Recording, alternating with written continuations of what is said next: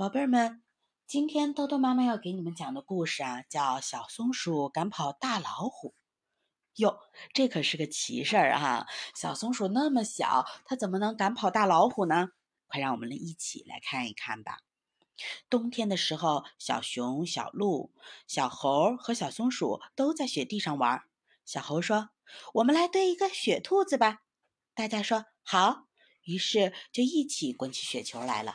一会儿啊，雪兔子就堆好了。这个雪兔子啊，个头比小熊还大，胖胖的身子，长长的耳朵，短尾巴，哟，就缺两只红眼睛。小松鼠就说：“我家里还有两只红辣椒，我就拿过来给兔子当眼睛吧。”于是他跑回家去，拿来了两只红辣椒，给雪兔子装上了。哟，这一下子啊，小雪兔子就像一个真兔子了。它正睁着红红的大眼睛看着大家呢。小猴说：“我们再来捉迷藏吧。”大家就把小熊的眼睛蒙上，找地方躲起来了。小松鼠想了一个好办法，它在雪兔子身后啊挖了个洞，躲到雪兔子肚子里去了。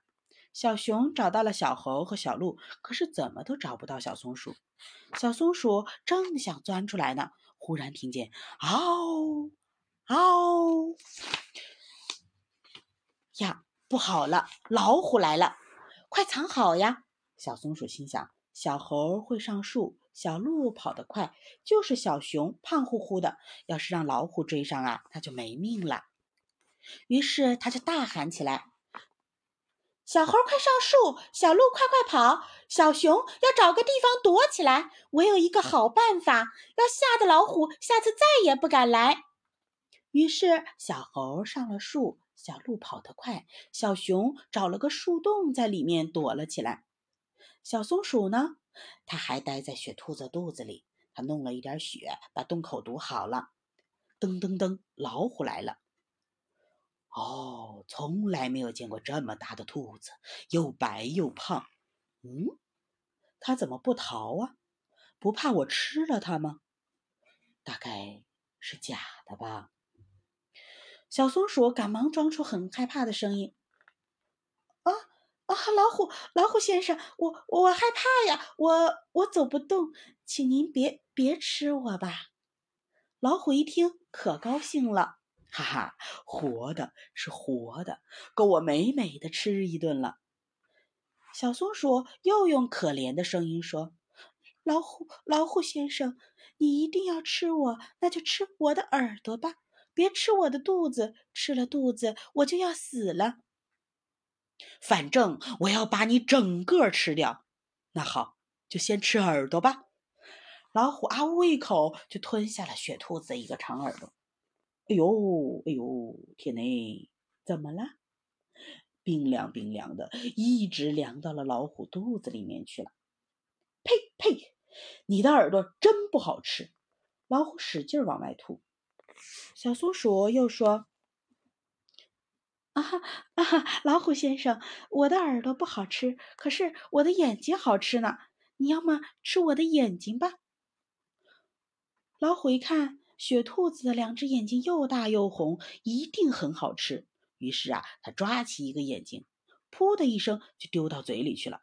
哎呦哎呦，怎么了？原来呀，那是辣椒啊，辣的老虎啊，在地上直打滚儿，直叫喊：“哎呦喂，我受不了了，我要死了！”小松鼠别提有多高兴了，它大声叫了起来：“老虎，老虎，你听着，我是一个大妖怪，我要吃掉你！”啊，怪不得这只兔子长这么大，耳朵这么凉，眼睛这么辣，原来是个大妖怪。老虎啊，吓得转身就逃，一会儿就逃得没影子了。小猴爬下树来，小鹿也跑回来了，小熊也从树洞里爬了出来，小松鼠从雪兔子肚子里爬出来，大家呀笑得站都站不起来了。好了，今天的故事啊就讲到这儿了啊。宝贝儿们，你们看啊，小松鼠是一个非常好的孩子，对不对呀？它临危不惧，甚至呢还会为好朋友着想。那么，小宝贝儿，你们在跟朋友相处的时候，有没有替他人着想呢？记得哟，人呀，一定不能太过精明啊，不可能你处处都占上风，处处都占便宜的。有的时候吃亏其实也是一种幸福。就比如说故事当中的小松鼠，表面上看它把自己立于危机之地，可是实质上呢，它用它的智慧战胜了老虎，最后呢，它也赢得了其他三个好朋友最真挚的友情，对不对？好的，那么今天的故事就到这里了啊，嗯，让我们下次再见，晚安，宝贝儿们。